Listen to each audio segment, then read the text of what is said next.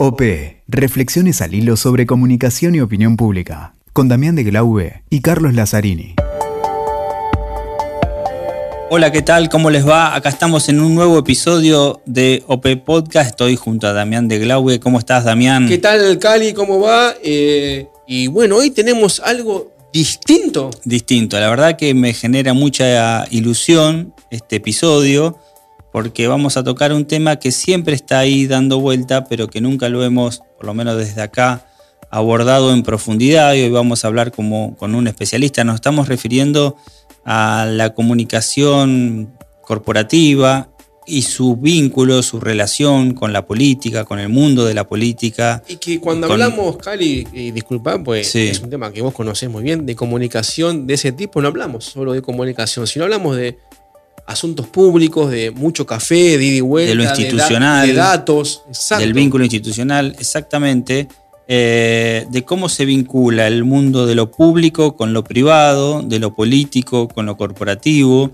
eh, cómo se interrelacionan, cómo son tomados desde los dos lados, desde la política y desde el la espacio de la comunicación política tan necesario y a veces tan eh, tomado de modo despectivo desde lo privado. Sí, y vamos a ver cómo encontramos muchas, son dos cuestiones distintas, dos, digamos, formas de comunicación diferentes, pero que tienen sus puntos de contacto y algunas cosas que suceden en la comunicación política están sucediendo también en la, en la comunicación corporativa, esto de confundir la difusión o la prensa con la comunicación, de, la publicidad con la comunicación. confundir la publicidad con la comunicación, el marketing con la comunicación. Eh, así que vamos a hablar con un número uno. Sobre todo con la comunicación política. ¿no?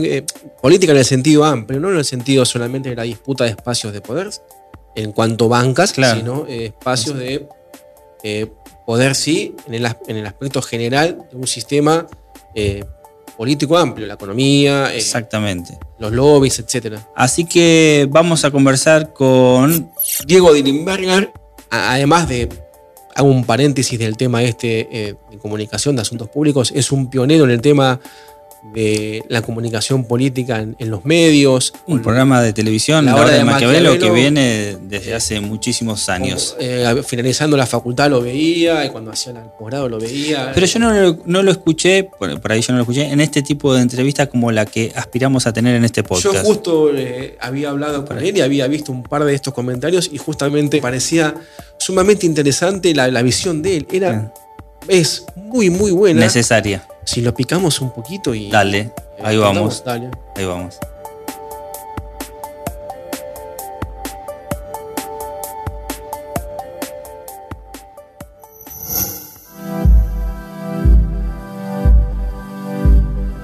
Bueno, Diego, muchas gracias eh, por estar aquí en OP Podcast.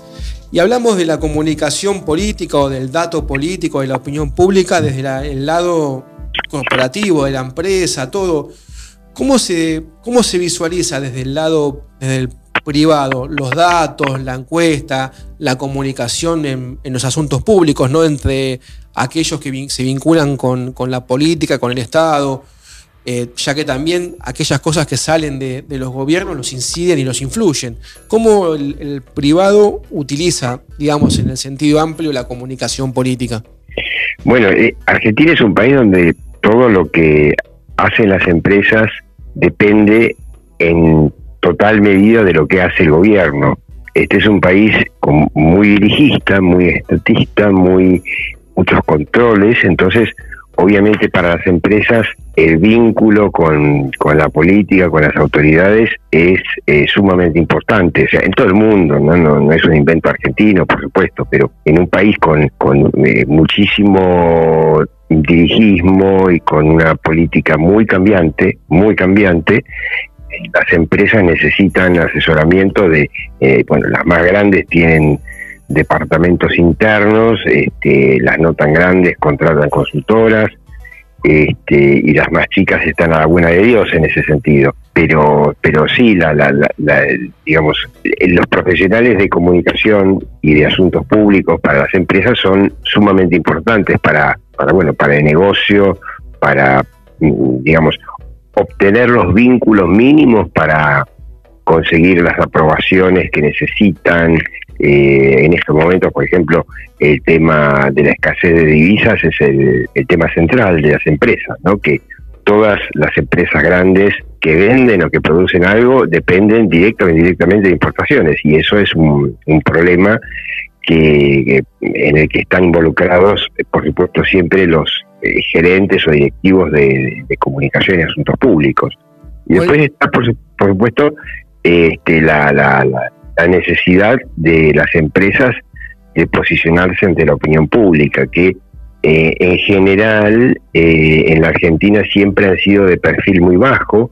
En el mundo la tendencia es que las empresas toman posición en distintos temas políticos.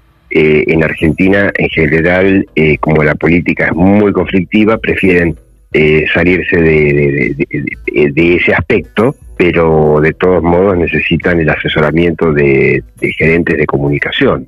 Y Diego, vos has sido un pionero en en, la materia de comunicación política con, le digo al público, La Hora de Maquiavel, un programa de televisión donde se discute justamente opinión pública, comunicación política, política, asuntos públicos. Así es. Eh, y eso es alguien que valora muchísimo eh, el dato, la, encuesta, la opinión pública, tanto en el mundo, eh, si, que, si querés, periodístico, político, que has inaugurado, y el, el mundo corporativo. Se, el dato, la, encuesta, eh, se le da muchísimo, se le da importancia, se discute, se, busca o es algo que capaz se mira nada más de curioso, de, bueno, ¿dónde va la cosa? ¿Más o menos por acá? ¿O es algo que se, se necesita mucho, digamos? ¿Es un buen insumo? No, las grandes empresas eh, incluso hasta contratan sus propias encuestas. Eh, no, no se confían en lo que se publica, ¿no? Siempre hay un, un temor de que muchas de las encuestas o parte de las encuestas o partes de ellas, de las que se publican, eh, están sesgadas o tienen el sesgo de algún candidato que, que, le interesa sentar opinión, ¿no? Entonces, eh, las grandes em, empresas, cuando llega la, sobre todo cuando llega la hora de elecciones, contratan encuestas y también contratan encuestas para saber dónde está parado el empresariado. Cada tanto quieren saber cuál es la confianza que tiene la gente o la credibilidad que tiene la gente en las empresas en un país en donde, bueno, en crisis constante, en donde todo está en tela de juicio, ¿no? Y, las empresas, o muchos empresarios se preocupan por saber no solamente dónde está posicionada su marca, su empresa, sino cómo está el empresariado en general. O sea que podríamos decir que en la Argentina el sector de las encuestas, el sector demoscópico, es eh, eh espujante, ¿no? Este, está trabajando constantemente. Diego, de hecho, no, sé, en qué país se publican tantas encuestas como en Argentina. ¿no? Qué, buen tema ese, ¿eh? qué buen tema. Eh, te quería, recién mencionabas eh, como que hay una tradición en, las empresas argentinas, no sé si en, otros lados también.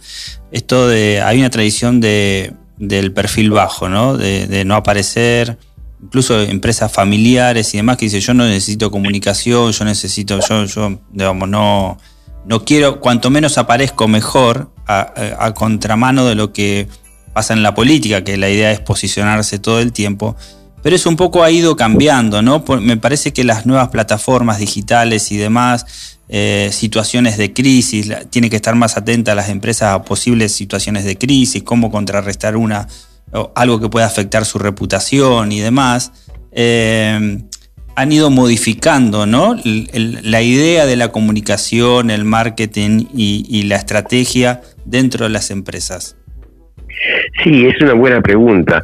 Eh, eh, la tendencia en el mundo es que los empresarios van entendiendo cada vez más eh, la importancia de estar presentes en la opinión pública, porque, como dijiste vos, cuando hay una crisis, la, la, la, marca, por más que quiera mantener un perfil bajo, no lo va a poder mantener porque son los medios y ahora también las redes sociales las que te instalan en la opinión pública y dependerá de las empresas si quieren participar en, en cómo se forma esa opinión sobre sus marcas y su, su, empresa en general.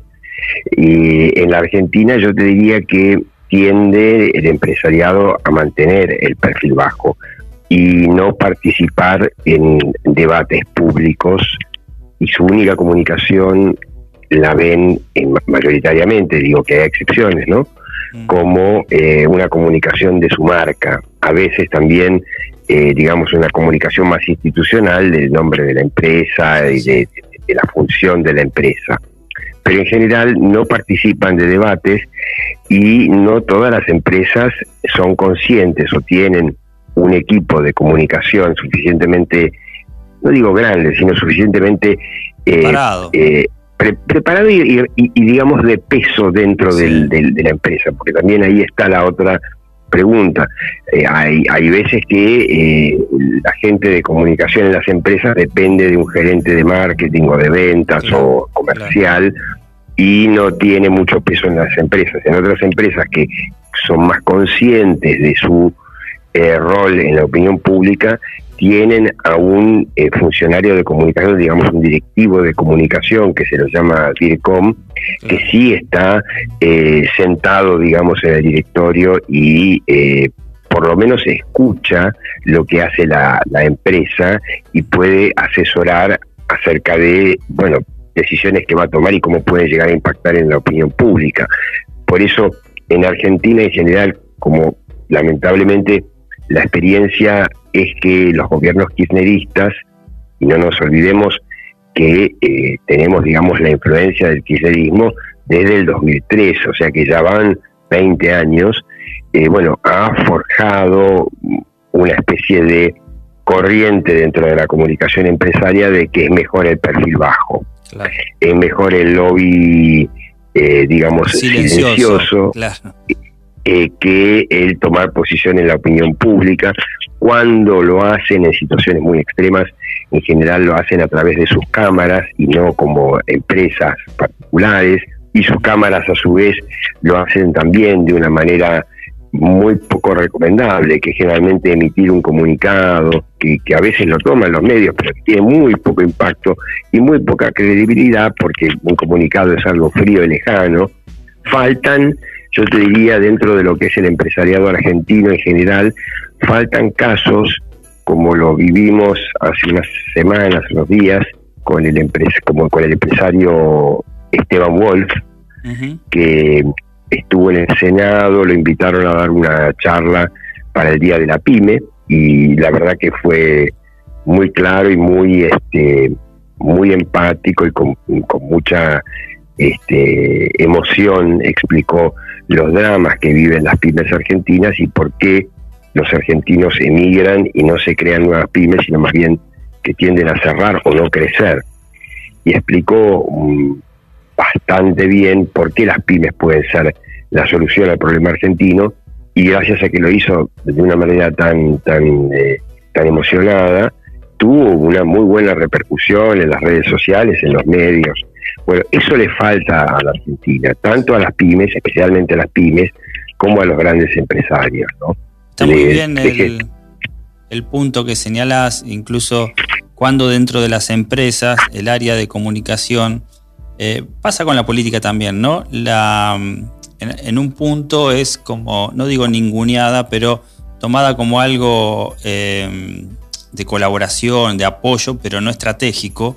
Eh, y como bien señalás, digamos, tiene que estarse en toda la mesa de las decisiones estratégicas, pues después se agarran la cabeza cuando hay como decíamos hoy, una situación de crisis que afecta la reputación, que puede eh, arrastrar la empresa, llevarla a una situación, eh, no digo de quiebra, pero tal vez, o, una situación complicada. Y, también sucede que este deslumbramiento de las redes sociales y demás, por ahí eh, confunden el marketing con la comunicación, la publicidad con la comunicación, eh, hay, se suelen contratar community manager para posicionar la marca, pero, pero no se está preparado para una situación conflictiva, ¿no?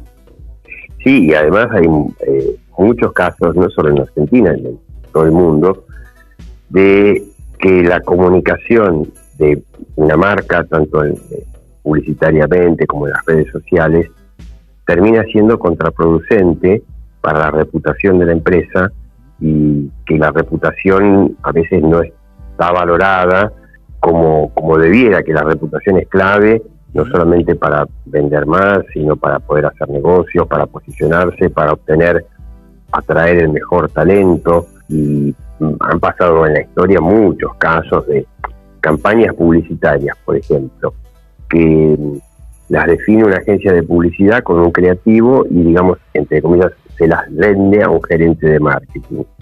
La campaña es muy linda, muy creativa, vende, parece que vende mucho y el gerente de marketing dice vamos para adelante y después resulta que tiene un impacto muy negativo en la opinión pública y es porque en esa campaña no, no, no participó eh, la gente de, comunicación institucional de asuntos públicos. Exactamente. un ejemplo argentino, es muy lejano, que me viene a la memoria ahora.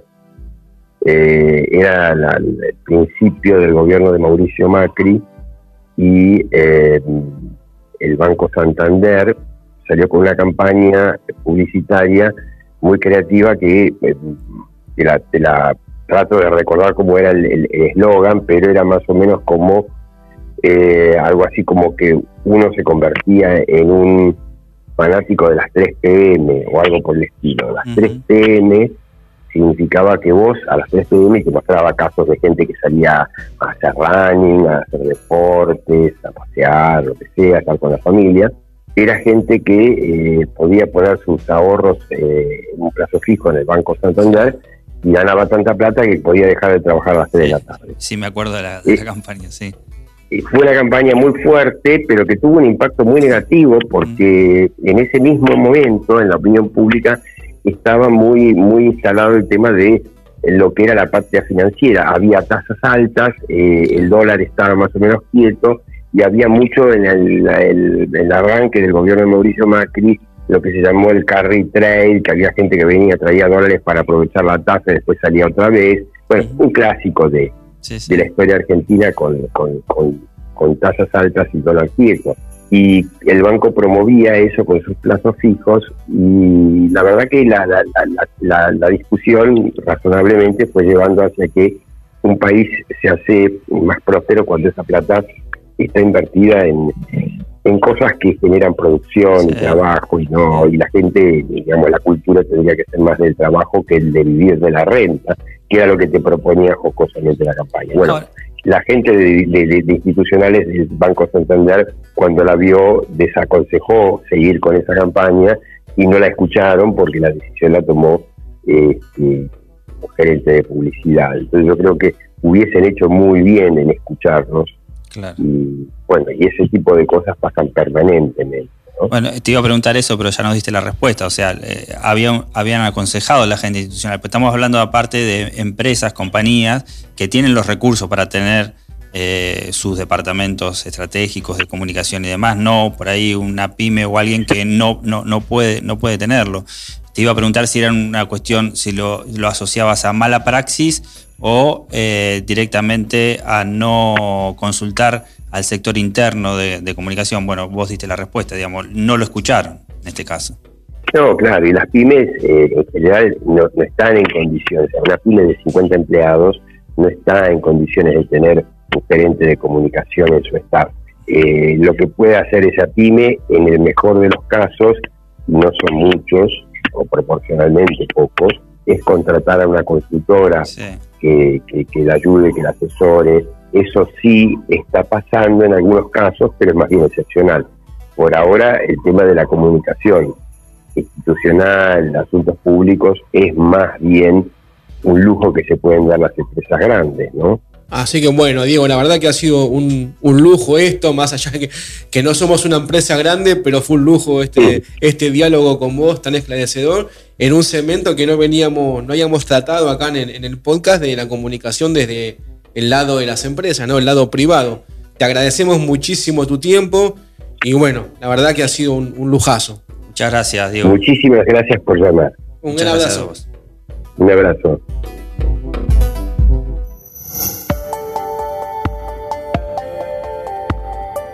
Bueno, Cari, eh, a mí me, ¿eh? me ilustró, me ilustró. ¿no? Es bueno escucharlo a Diego, yo suelo verlo en la hora de Maquiavelo y demás, pero en esta posición, ¿no? Como entrevistado él, eh, a quien teníamos ganas de consultarle muchas cosas y quienes nos siguen, que por ahí son más, eh, uno cree por lo menos que quienes escuchan OP Podcast están referenciados en la política, en la comunicación política, en los estudios de opinión pública y demás, pero se mezcla, todos interactúan. Seguramente los consultores que hacen eh, estudio de mercado...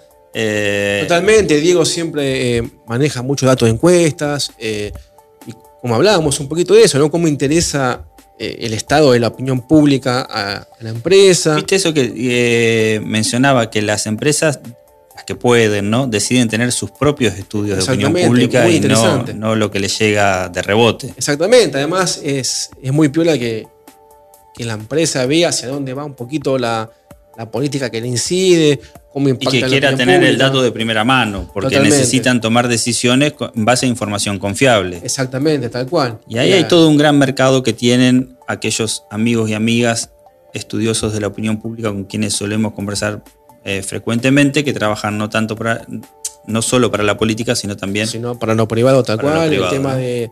También se me mezcló un poquito lo, el análisis cualitativo, lo interesante del análisis, ¿no? los, casos que él, que explicaba, completísimo. La verdad que lo paseamos. Cómo las empresas ven para adentro su distinta división de áreas. Exacto, la verdad que lo paseamos de punta a punta y, nos, nos dio un panorama impecable de, cada cosa, con ejemplo, con bajada ¿no? a lo concreto. Así es, Damián. Así que nos despedimos. No, no, pará, pero antes de que nos despidamos, ¿Dónde nos siguen, Cali? Bueno, pero la gente ya sabe, ya sabe lo que nos siguen. OP-podcast. Hiciste una encuesta de eso. OP-podcast en Twitter, en Instagram, en, la gran plataforma de podcast de Argentina, WeTalker. Todo Noticias también. En todo Noticias, conversatorio.com.ar.